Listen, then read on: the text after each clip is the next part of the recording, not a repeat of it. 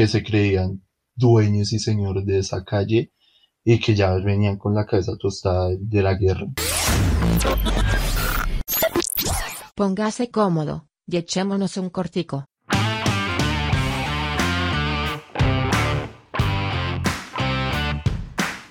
Muy buenos días, muy buenas tardes, muy buenas las tengan, cómo están, cómo se encuentran el día de hoy, donde nos estén escuchando, espero se encuentren muy bien. Hoy estoy con Luchito. Luchito, ¿cómo estás? Buenas tardes, buenas noches, buenas donde escuchen este podcast. ¿Cómo estás, Ángela? Ese milagro. Mm. Ya era hora de grabar. Ya era hora de grabar, sí, sí, señor. Cuéntanos, ¿qué tema nos traes hoy, Ángela? Hoy tenemos un tema bastante conflictivo y polémico e informativo. Ha sido pues, informativo. Sí, porque vamos a, contar muchas cosas que yo sé que son de interés para ustedes. Y quisiera citar algo que leí o leímos con Lucho, discúlpame por no integrarte. yo, no estudio para esto. No mentiras. eh, fue una tesis de Natalia Martínez y Nicole Bustacara que se llama El Bronx, un infierno estructurado. Para no aburrirlos y ahí como por entrarlos en contexto, bueno, dice, muchos de quienes llegan a Bogotá, a la ciudad que es de todos y de nadie, debido a la fuerte migración que hay de las demás ciudades hacia la capital en busca de las mejores oportunidades, entre comillas, se estrellan con la realidad al constatar que, en vez de nuevas posibilidades de vida, la gran mayoría termina por encontrar un lugar en donde abunda la corrupción y la delincuencia. Explícale.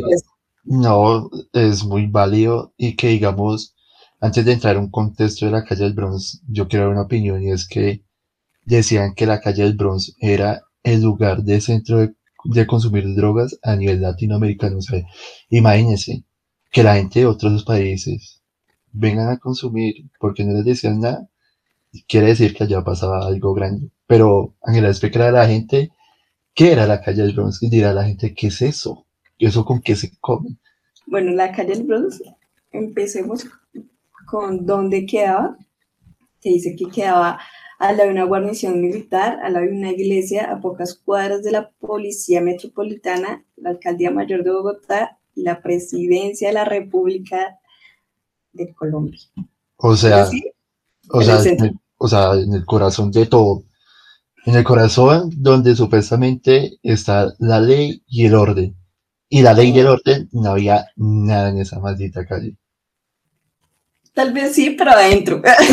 ah, bueno, adentro de la calle. Pero es algo, digamos, algo muy curioso que teniendo al batallón guardia presidencial a menos de 200 metros, por decirlo así, no sé cuántas cuadras de, la presidencia, creo que son dos cuadras larguitas. Y la alcaldía de la iglesia, tienen una, o sea, había una iglesia al lado. O sea, imagínense esa chimba. Pero bueno, ya entrando un poquito donde queda el, el lugar, que queda como en la Caracas con, de, eh, ¿dónde quedará eso? Como con 10 y algo, más o menos Cuéntanos qué pasa en ese hermoso lugar. Acá viene lo, feo. Se dice que allá adentro se practicaba todo tipo de ilegalidad que usted se puede imaginar.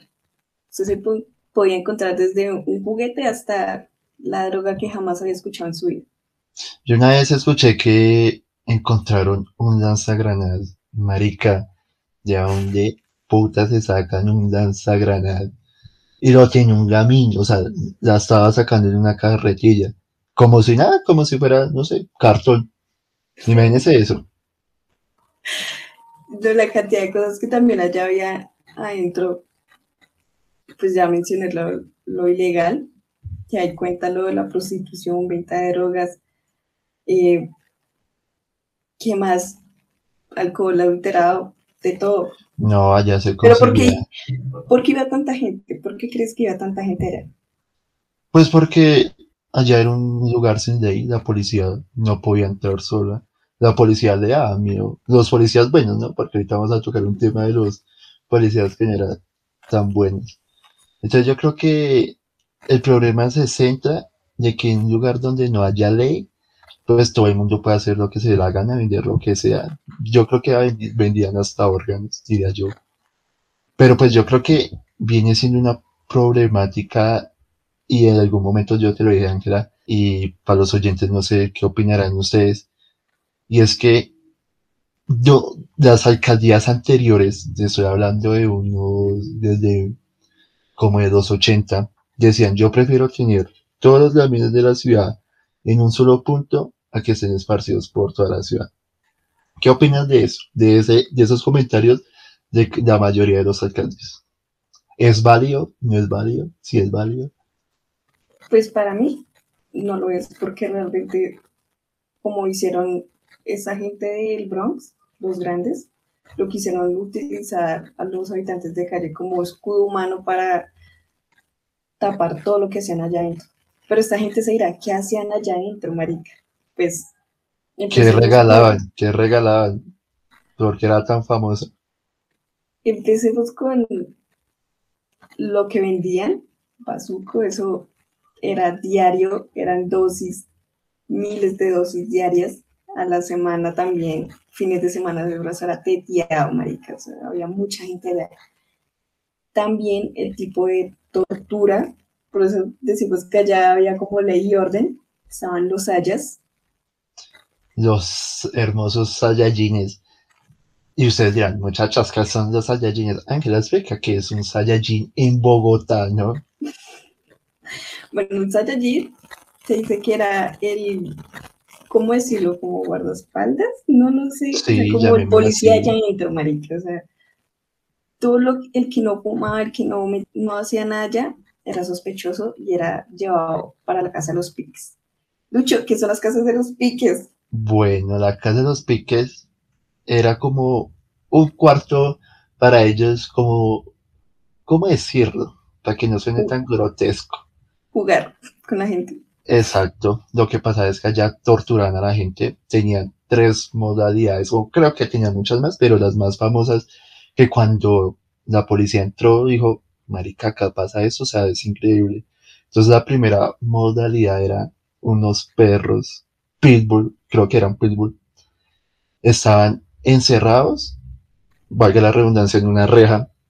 Y lo que pasa es que primero los azotaban, los dejaban aguantar hambre y lo que hacía es que los ponía rabioso.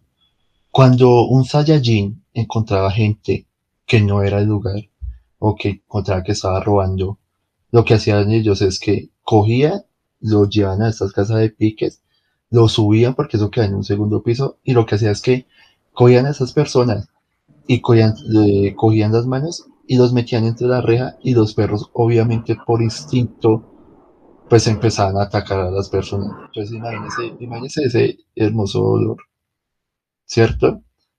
Entonces, quiero explicar la, la otra, la otra tortura y era también algo hermoso, llamémoslo hermoso. Y es que lo que hacían es que tenían un balde lleno de ácido.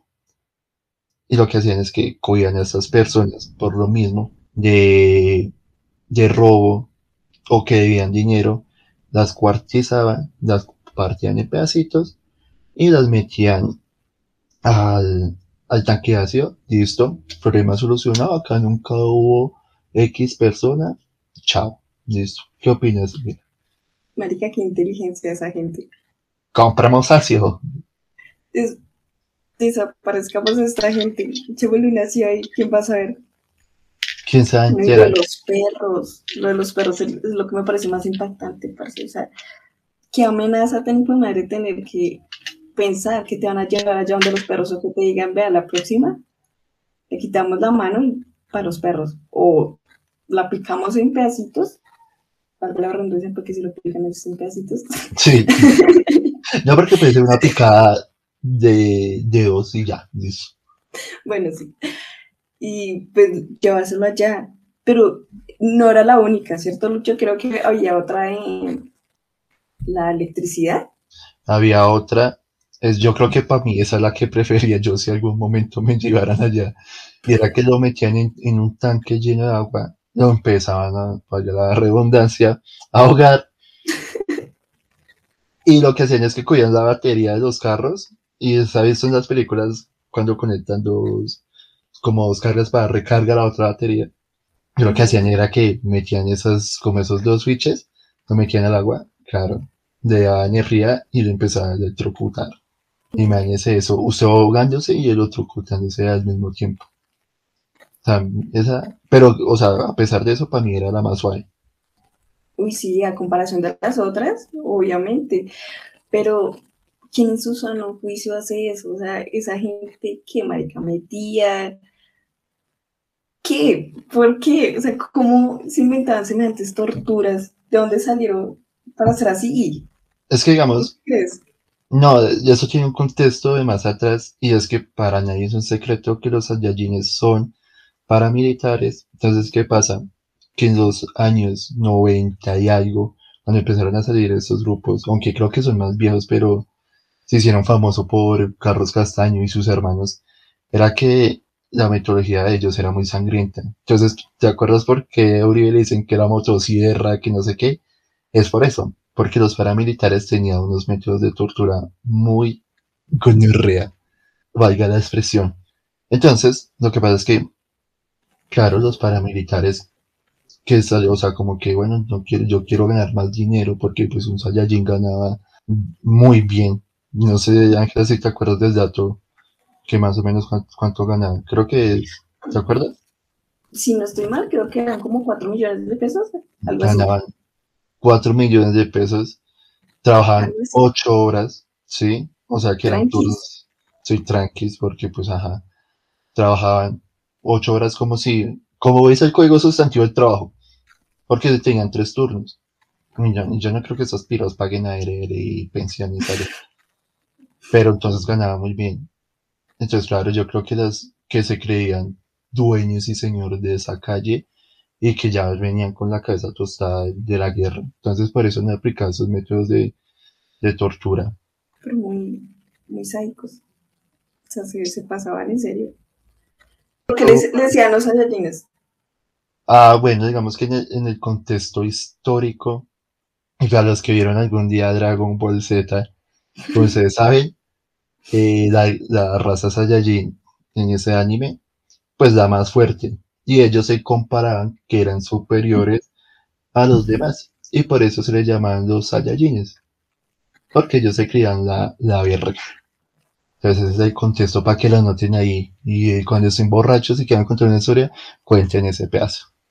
¿Qué, qué más se hacía allá adentro? Bueno, entonces, entrando un poquito, ahorita estabas hablando de lo que es el bazuco, pero la gente se preguntará, ¿Qué muchachos, es Basu? ¿qué, qué es bazuco? O sea, eso, eso con qué se come, ¿qué es eso? Sí, entonces, entonces digamos que el concepto de bazuco sale de que es base sucia de cocaína. Sí, entonces dirán, pero ¿cómo así, Luchito? ¿Cómo así que base sucia de cocaína? Lo que pasa es que en todo el proceso que se hace la cocaína, en los barriles, sobra como una pasta, que es cuando ya se hace todo el proceso y el secado y todo lo que se le hace a la cocaína, sobra una pasta. Y lo que hacen es que esa pasta la muele, la combina con ladrillo y sale la el famoso bazuco. Entonces dirán, Luchito, ¿cuánto vale un, un bazuco? Pues digamos que tú no vas a ir allá y "Ay, me regalas un bazuco, no. Lo que pasa es que le llamaban una papeleta. Entonces, ¿qué es una papeleta? Imagínense en una hoja de cuerno. Ni eso, porque ni creo que no era en una hoja de cuerno. Era la mitad de una hoja de cuerno y le echaban no sé cuántos gramos, la verdad. Y lo vendían a dos mil pesos. Eso es lo que era el bazuco. A dos mil pesitos. A dos mil pesitos, Ángel. Barato. Se dice que ¿cuánta gente entraría ya al día? ¿Y cuántas ventas se hacían en un minuto, tú crees? Pues yo he, he- he leído, yo he leído. ¿sí? Y más o menos decían que en un minuto vendían 32 papeletas de bazuco a dos mil pesos. Sí, no sé si voy sacando la, la calculadora. Vamos a sacar la calculadora. Los oyentes, los que escuchan eso también los invito a sacar la calculadora para que se sienta que cuánta plata movían esta gente, marica. Y ustedes dirán, una calle tan de mierda, y tan insignificante como podía mover tanto dinero. Entonces, dos mil pesos por 34 papeletas que vendían en un minuto. Ahora multipliquemos eso por 60 minutos, da 4 millones 80 mil pesos. ¿Qué? ¿Cuánto? 4 millones 80 mil pesos. ¿En sea, cuánto? ¿En cuánto tiempo? en una hora. Uy, no, esa marica, no.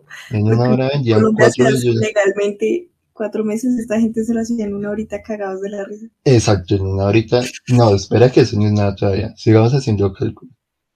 Ahora vamos a multiplicar eso por 24 horas que funcionaba esa monda. Y eso da 97 millones 920 mil pesos.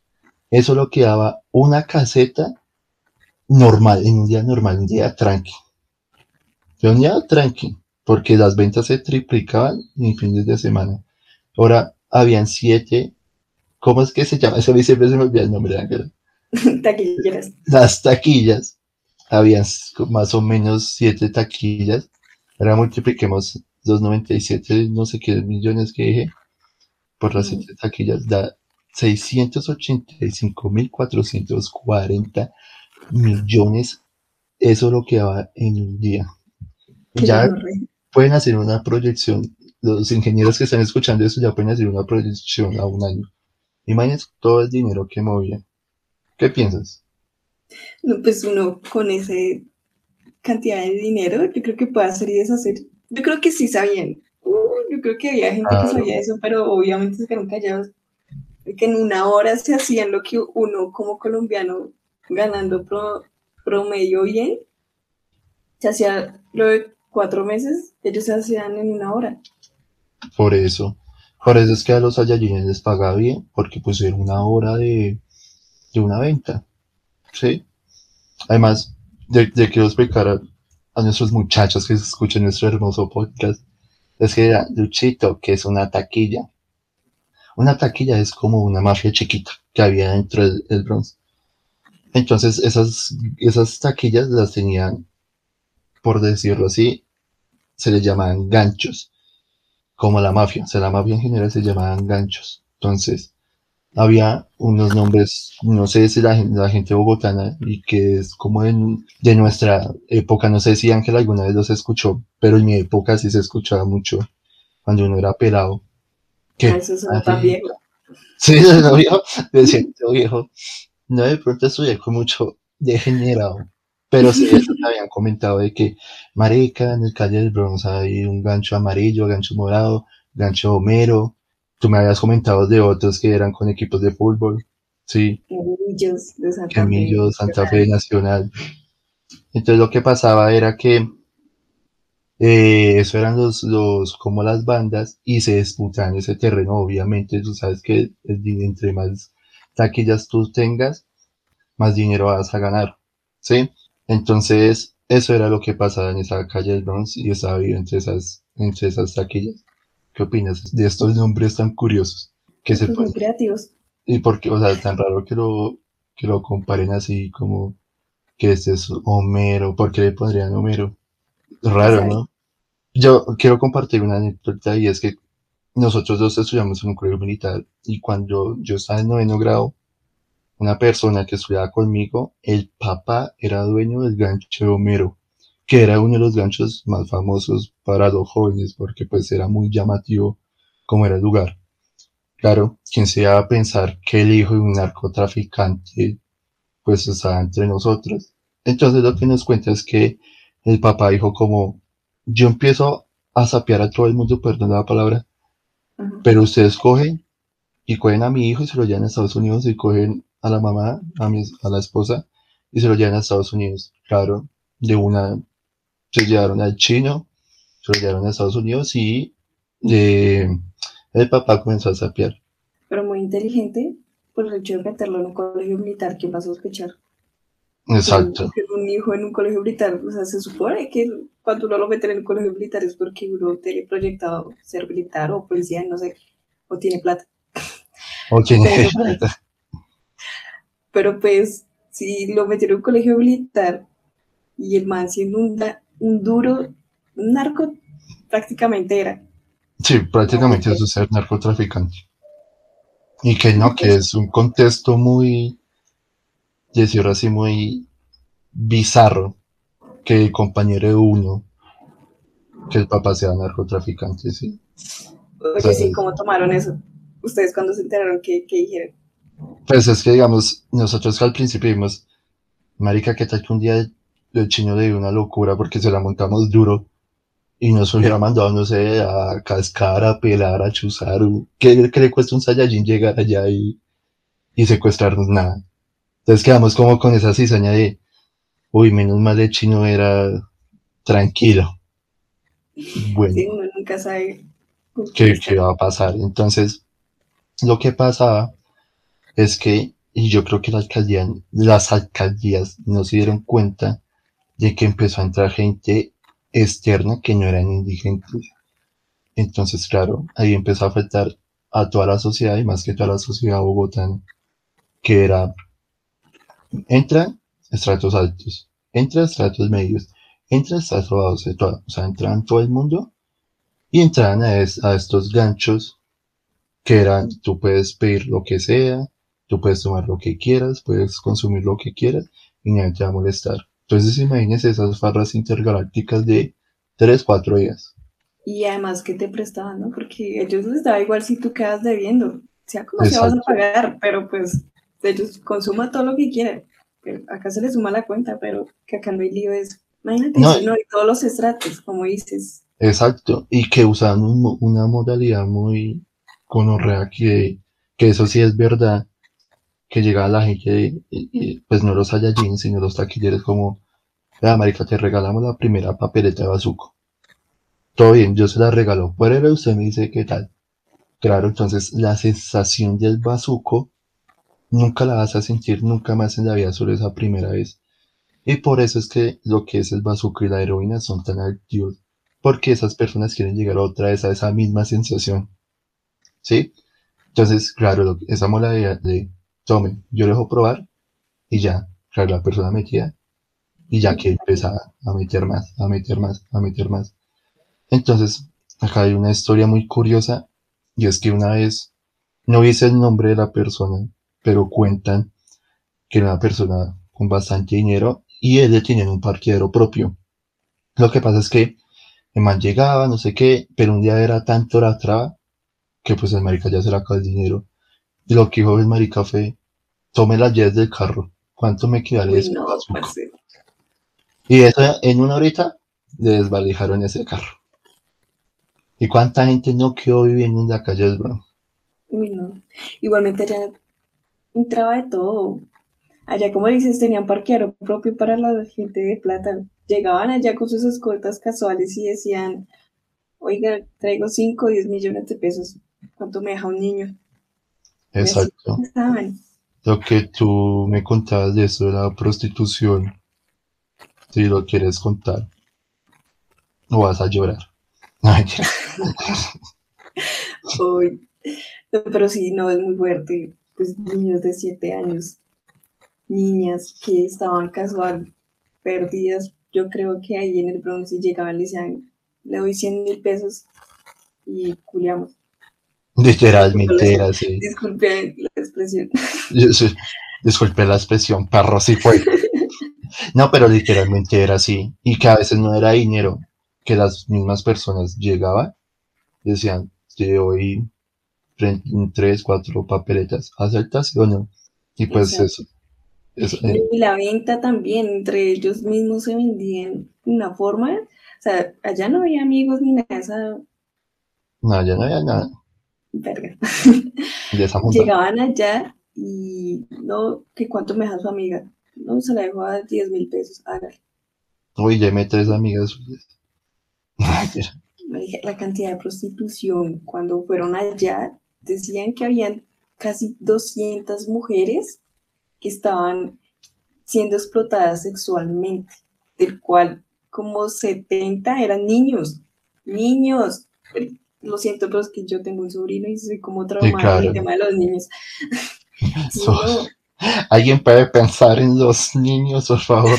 Pero literalmente sí. Y que hay mucha gente degenerada. Y yo creo que esto de los niños era como algo muy, ¿cómo decirlo? Como que esa gente que piensa en tener relaciones sexuales con los niños les llama mucho la atención ir allá, porque era muy fácil conseguir un niño. Y barato. Lo peor. exacto. Entonces, ¿cuánta gente no solo iba a eso? Y también allá habían hoteles, el cual como una noche costaba como cuatro mil pesos, más o menos. Sí, porque pues no totalmente era tan malo, o sea, sí era malo, pero no tan malo. Porque pues había gente que sí vivía en el, en el Bronx, un- una habitación costaba lo que tú dices, como cuatro mil pesos.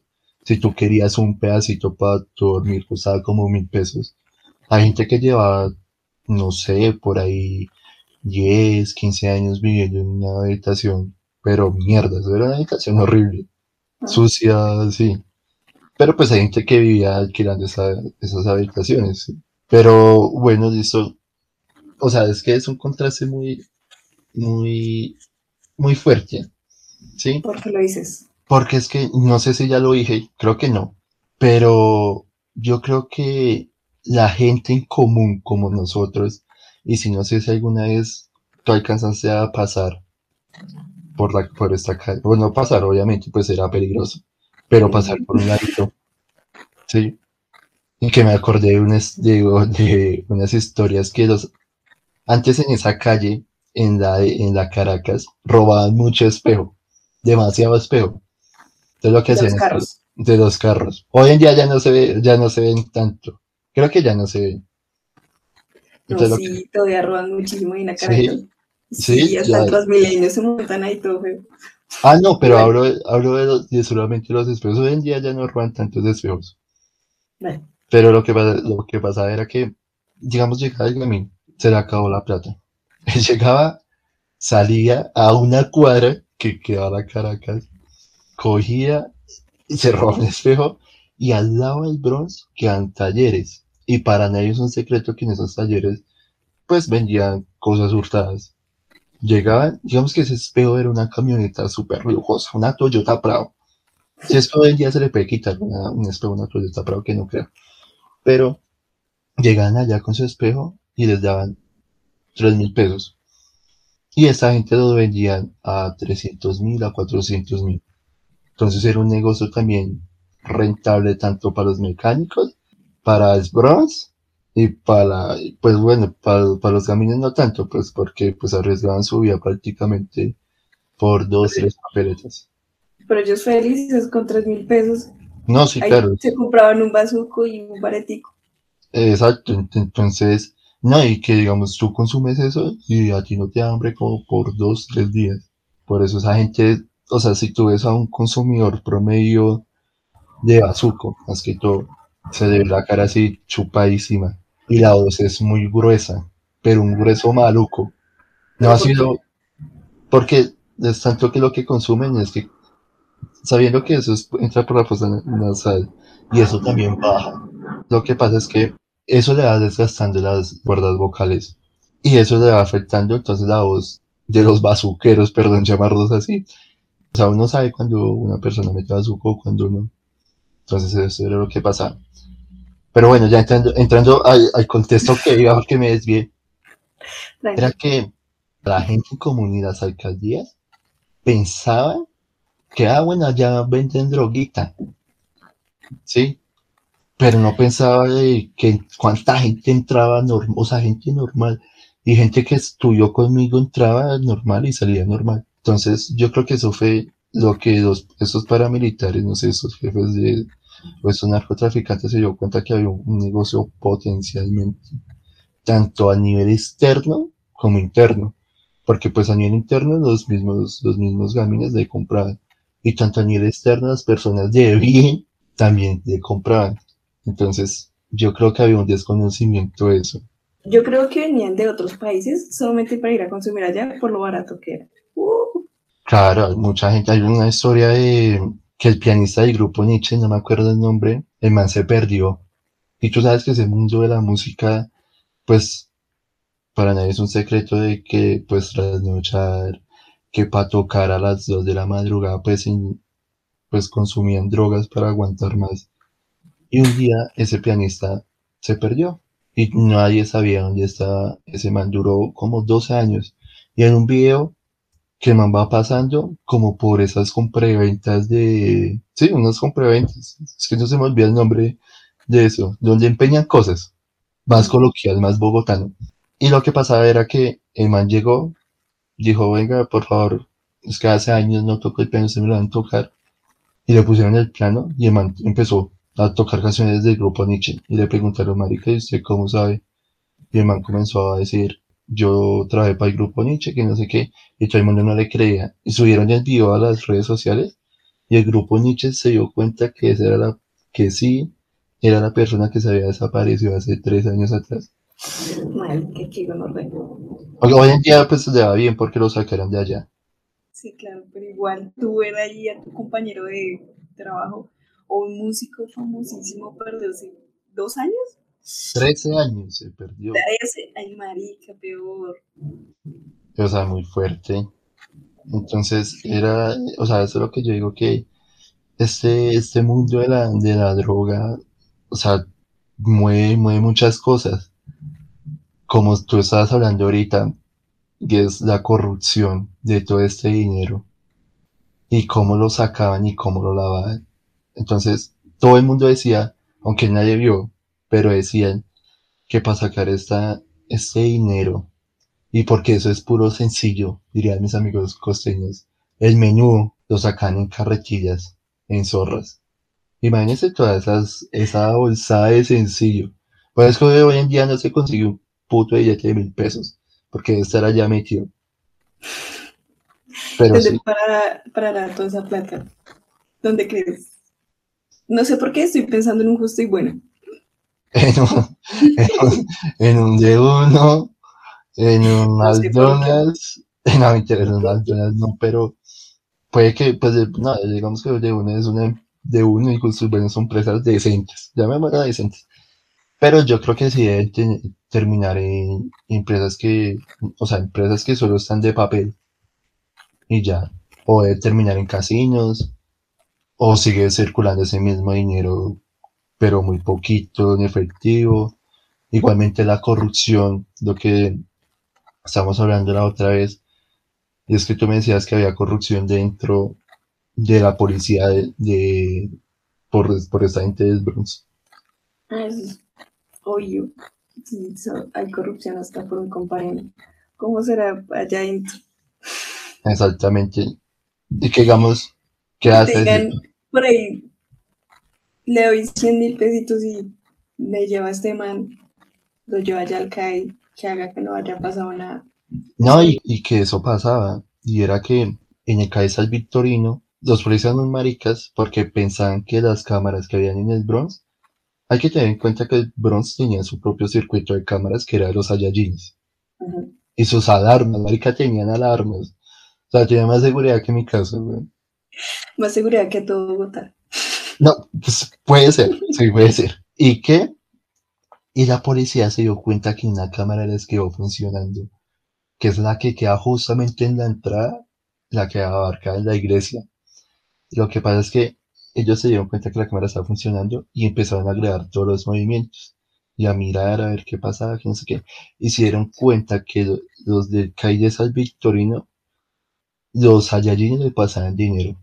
Y a veces los Saiyajines le decían a, a los, a los policías, tráigame esa persona. Y se ven las imágenes de cómo los policías cogen a un Gami y lo entran al- hasta allá. O sea, los policías se lo llevan hasta allá. Entonces, obviamente se vea corrupción. Obviamente ese dinero llega tanto a niveles operativos. Cuando digo niveles operativos me refiero a, a cargos así de, de intendente, de subintendente, de toda prácticamente de ser su oficial. Y también entraba la parte de los altos mandos, obviamente. Pero pues yo creo que eso, eso, eso nadie va a sapear. Porque el que sapea en este país o el que hable mal, sus botas y para arriba. Sí, es un contexto muy, muy duro. Ahora ustedes se preguntarán cómo es que cayó este lugar del Bronx. Y es muy curioso porque empieza gracias a una señora Una se señora, pierde- dices como si fuera una señora de 60 años. Pues que el niño tenía 14. Ah, es- esa señora, no enterado, sí. Ah, entonces sí, sí, sí. Sí, era una señora. Sí, que era una señora. Yo no sé, la de 30. Pensé que era las de CJ, pero sigue, sigue contando. y que, ah, bueno, gracias a esta señora, ella va súper preocupada, preguntando por todo lado qué, qué pasó con su hijo, que no llegaba hace dos días a la casa y se puso a buscarlo en todos lados y un señor, un vecino le dijo como, oiga, pues su hijo consumía, pues no sé, debería ir a preguntar porque, ah, bueno, poniendo en contexto, la señora vivía en Los Mártires. Los Mártires es donde Es anteriormente como toda la zona centro de la ciudad. Y es una zona vulnerable, por decirlo así. Es una, o sea, es una localidad peligrosa. Caliente. Peligrosa. Y pues le dijeron eso, ya como no, mi hijo jamás consume, que no sé qué. Entonces, bueno, pues ella fue al CTI y le hicieron la misma pregunta. Dijeron como, por ahí como por protocolo le dijeron, venga, su hijo consume. Y ya no, pues una mamá jamás va a decir como, sí, mi hijo consume. No, pues. Obviamente no. Entonces, pues ella le quedó como esa intuición de mamá, yo no sé, ese instinto de... marica, ¿será De, uy, marica, será. Uy, uy, uy. Entonces, un vecino le dijo, como, oiga, pues preguntaron a Saya a ver qué, a ver Sí, qué sí. debe tener información. Y dio con uno. Dio con un Saya, el Saya lo apodaban el arepa. La arepa. ¿Por qué le llamaban el arepa? Pero bueno, No sé. Bueno, contar es que la señora fue allá y le preguntó así, pues mar de lágrimas, como venga, usted sabe, mi hijo le mostró una foto y efectivamente el Saya le dijo como sí, el muchacho entró, pero ha sido la hora que no ha salido. Ay, esa señora se, se enloqueció, claro. Instinto de mamita. No, pues uno de mamá. Ay, digo como si fuera mamá. Como así, usted no es mamá. Pues uno poner de papel de mamá, como marica, mi hijo está consumiendo, mi hijo se entró acá, no, baila. Entonces ella lo que hizo fue ir al CTI, fue allá, le contó lo que dijo el Saya, y entonces mandaron a, a dos agentes del CTI. Los agentes, pues, ay, qué pecado. Pobrecitos, Pobrecitos. ellos, ellos pensaban que eso era como ir a una casa y preguntar cómo vengo, sabía esto tal. Es que buenas. Por favor, esos buscando a tal persona. Entonces ahí uno piensa, esa gente no sabía nada que había dentro del Bronx. O sea, si fueron así tan casuales, porque llegaron en taxi, relajados, y le preguntaron a Osaya como, venga, es que una señora nos informó que el Saya Arepa le dio información de un niño que se perdió acá, que entró y no ha salido. Entonces la, la muchacha, que se llama Andrea, no recuerdo en ese momento el, el nombre del otro agente. ¿no? ella súper relajada le hizo como la señal así, los van a llamar arepa. Ja. Arepa es Bueno, que que casi arepa la es que de putas. Exacto, casi me da como una arepa. de una la llevaron allá y dos días de tortura. Fueron dos días de tortura y no me acuerdo si usaron un corta uña. No me acuerdo si, si era con corta uñas, pero la- los torturaban. Con Y lo que pasa- electricidad, con... Sí, cosas. Menos mal, o sea, pero era más, o sea, más suave, porque pues los, de, los del Bronx pensaban que ellos venían a buscar información de, pues, lo que hacían ellos, sí. Pero lo que no contaban es que ellos decían, estoy buscando al pelado, o sea, y de tanta tortura que le metieron, y eran como, marica, como que se están buscando un pelado. Entonces, como que primero soltaron a la muchacha, y al día siguiente soltaron al man. Pero claro, cuando soltaron a la, a la muchacha, a Andrea, la Andrea va directamente al, ¿cómo se llamaría eso? Al, al general de CTI o a los altos directores de. CTI. Les comenta, marica, en el Bronx está pasando esto y esto y esto. Y claro, como que le cre- obviamente le creyeron a Andrea porque pues todas las cicatrices, todo, Exacto, todos los estaba daños. ahí porque la robaron, lo robaron todos, los dejaron sin Sí. nada. Les daron sin Pues- nada, prácticamente salieron fue con su camisa y su pantalón. Claro, entonces ahí como que los directivos de CTI dijeron como, marica, como que Andrea tiene razón, no aparece tampoco el, el otro muchacho. Al otro día llega el muchacho también a las oficinas de CTI, cuenta la historia y ya se arma como ya el operativo macro, porque tenían, que trabajar con muchas entidades para entrar ahí. No es que tú entras con 10 hombres y ya. No. Entonces, director del CTI fue en ese momento creo que estaba el alcalde Petro y le dijo, Sí. "Parce, esto pasa, esto tenemos evidencias, ve Andrea cómo llegaron, vea, les contaron todo. Petro dijo como no, allá hay solamente hay habitantes de calle, yo tengo un proyecto con ellos, yo les quiero dar un poquito de porción de, De dosis mínimo. y los voy a llevar y que los voy a rehabilitar, bueno, en fin, contarles que el man jamás apoyó. No, el man Pues- nunca apoyó, digamos, qué pena te interrumpa y, y ahorita sigues con la, con la información. Y es que Petro lo que tenía pensado era como, marica, cogemos al habitante de calle, vamos a hacer unos puntos estratégicos donde el habitante puede ir a, puede ir a consumir, pero cada vez que, que pase el tiempo, le vamos a dar una menor dosis y así vamos a tratar al habitante de calle y le vamos a curar. Pero pues, obviamente en el papel suena muy bonito, pero ejecutarlo muy complicado. Sigue, Ángela. Sí, es muy complicado, pues no son poquitos los habitantes de calle, son muchísimos. Bueno, igualmente era el proyecto del, del Mi alcalde. pregunta es dónde, dónde iba a sacar el bazuco. Exacto. Qué buena pregunta.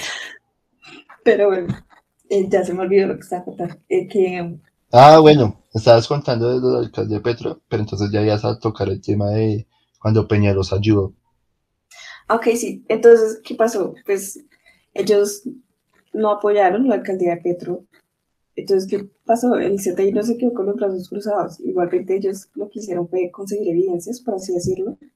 Entonces, lo que hicieron fue mandar agentes del CTI encubiertos y empezaron con audios, con grabaciones, con huellas dactilares, que me pareció una cosa muy tesa, porque así mismo cogían ya era con las huellas de una el nombre. O sea, ya sabían puntualmente quiénes eran los hayas y las- los policías corruptos y la cantidad de gente que estaba ahí adentro. Entonces, aprovechan este tiempo para empezar a investigar, recoger evidencias y ya cuando entra Peñalosa a la alcaldía, Peñalosa manda al secretario de seguridad, de es, seguridad. lo manda y este señor dice, no, sí, es evidente, tenemos que hacer algo. Y ahí empezó el operativo de los operativos. El papá de los operativos. O sea, tuvieron que trabajar el ejército, la fiscalía, la STI, la policía, la Secretaría de Salud, la Secretaría de Ambiente. La cosa de los niños que se me olvidó en ese momento. Bienestar familiar. Es bienestar familiar. Pero, o sea, fueron más de 200, de 2000, 2500 hombres a entrar a una calle que no tiene ni, ni 500 metros, marica. Ni 500, 500 metros es mucho, como, como 100 metros. Porque ellos pensaban que cuando entraban, los iban a, o sea, iba a haber una guerra, una, los hacían a, a, a matar, literalmente. Ujú. Pero lo que no sabía todas esas instituciones es que cuando entraron, marica, ya no había nada. No encontraron, encontraron muy poco bazuco, encontraron muy pocas armas, o sea, literalmente no había nada. Entonces ahí cuando Peñalosa decide, ah, no había nada, vamos a destruir toda esta mierda. Pues no a destruir, a romper, a, a- así como lo hizo, a demoler, como lo hizo anteriormente para la gente que no es de Bogotá, a Peñalosa ya había sido alcalde como en el 97, diría yo, 98, no me acuerdo, y quería implementar la misma estrategia. Entonces, ¿qué pasa? Llegan, no encuentran nada, Peñalosa manda a demoler eso, porque pues esas casas no eran dueños de nada, o sea, de nadie, nadie nunca más apareció diciendo, ahí, esta es mi casa, entonces, por ley y por la constitución, que hacen del Estado, y se dieron cuenta que debajo de la calle del Bronx habían túneles, marica. Entonces, imagínense eso, Esos construyeron eso. ni idea. ¿En qué momento? Ni idea. Pero los comerciantes decían que a veces ellos están así alrededor y se escucha gente pasar. Entonces ellos sabían que sí había un túnel y que desembocaba, no sé, a Parque España, a los alrededores de ahí. Entonces, claro, se dieron cuenta que había un contexto más grande y que en ese caso, cuando miraron que habían túneles, había, marica, tenían dos cocodrilos. O sea, imagínense, ¿cómo putas meten un cocodrilo y ya hasta allá, y estaban, uno estaba vivo y el otro, una- una- desde un tiempo después, cuenta que un Saiyajin, eh, el cocodrilo muere, muere por alguna enfermedad, alguna cosa, y el Saiyajin lo que hace es que coge, le quita el cuero y lo vende a Restrepo para la gente que pues no es de Bogotá, Restrepo es un barrio donde se venden cosas de cuero, o sea, zapatos, carteras, guantes, de todo. Y allá terminó la piel de ese cocodrilo y el otro se lo llevó la, la Secretaría Ambiental de Bogotá. Entonces, Si habían esos túneles, que si exacto. había cocodrilos, que para qué no sabemos. Pa-. No, cre- creo que ahí lanzaban también a la gente de una manera de, de tortura. Pero sí, es un contexto muy, muy, muy, es muy curioso todo lo que pasa ahí, muy raro y a la vez muy impactante. Solo que decir que qué gonorrea. El Bronx. Solo queda decir que qué gonorrea, que el otro próximo capítulo vamos a hablar. Eso fue como una introducción. No, una introducción, no hablamos muchas cosas de la calle del Bronx, pero ustedes dirán, pero ¿cómo nace esa calle del Bronx? Y es que la calle del Bronx viene siendo como el hijo de la calle del Cartucho, pero eso lo tocaremos en el siguiente podcast. Ahí ya van a saber dónde salió el Bronx, por qué se formó allá. Mejor dicho, van a estar más informados que quién sabe. Exacto, entonces, Najla, di, di lo tuyo, di tu magia. Pero quisiera hacer como una reflexión de que vea toda esa cantidad de gente que se metió allá y es la hora que no podido salir. Yo sé que allá manejan resto de plata y Lucho te invito a, a A un negocio. Ah, estás un negocio, yo pensé que me invitas a una reflexión. Pero sí creo que negocio es más chimba que una reflexión. Acepto. Y, o sea, en serio, no se pongan a, a eso de pruebitas ni nada de cosas. O sea, yo sé que eso da curiosidad, pero lo voy a decir, no sea marica. No, sí, y que digamos, Piensen usted. exactamente, y que ya para terminar y cerrar esto, y si algún joven está escuchando esto y está pasando que quiere probar, o sea, yo le digo, nosotros fuimos, bueno, yo todavía me considero joven, y que claramente somos jóvenes. Marica, hay muchas veces y que conocí gente que decían, no, es que yo, mi mentalidad es más fuerte que el bazuco, mi mentalidad es más fuerte que los LSD, todo, bueno, todo ese tipo de drogas. Marica, yo creo que es una, una pelea perdida. Yo les invito a que, si usted día que usted quiera meter esa mierda, si lo quiere meter, eso se tiene todo el derecho. Pero antes de, de meter esa basura, porque eso es basura prácticamente, instruyase de lo que pasa, vea, si, o sea, si usted quiere ver, ya vaya al centro y vea cómo termina toda esta gente. Y no quiero decir que esa gente sea mala, o sea, menos personas que nosotros, pero creo que eso no es un futuro que, que quiere su mamá. Entonces eso es un llamado a la reflexión, a que marica, no lo haga. Y ya, Ángela. Si quieren saber más sobre este tema, porque yo sé que quedaron con más, hay mucho material por el cual se pueden informar. Hay una serie que hace poco fue lanzada en Caracol. También hay reportajes, blogs, videos. O sea, hay mucho para informarse to- todo sobre este tema. Que yo sé que quedan como, uy, marica, qué gonorrea. Que gonorrea. Igualmente en nuestras redes sociales, si quieren conocer un poquito, vamos a dejar un poco de información. Si quieren más información, si quieren leer este proyecto de grado que hicieron dos personas de la Universidad de Santo Tomás, también se los enviamos. O sea, ustedes escribanos. ¿Puedes decir nuestras redes sociales, señorita Ángela? Claro, Luchito. Nos pueden encontrar en Instagram como arroba echémonos un cortico y en Twitter como arroba un cortico. ¿Cuáles tus redes sociales, Lucho?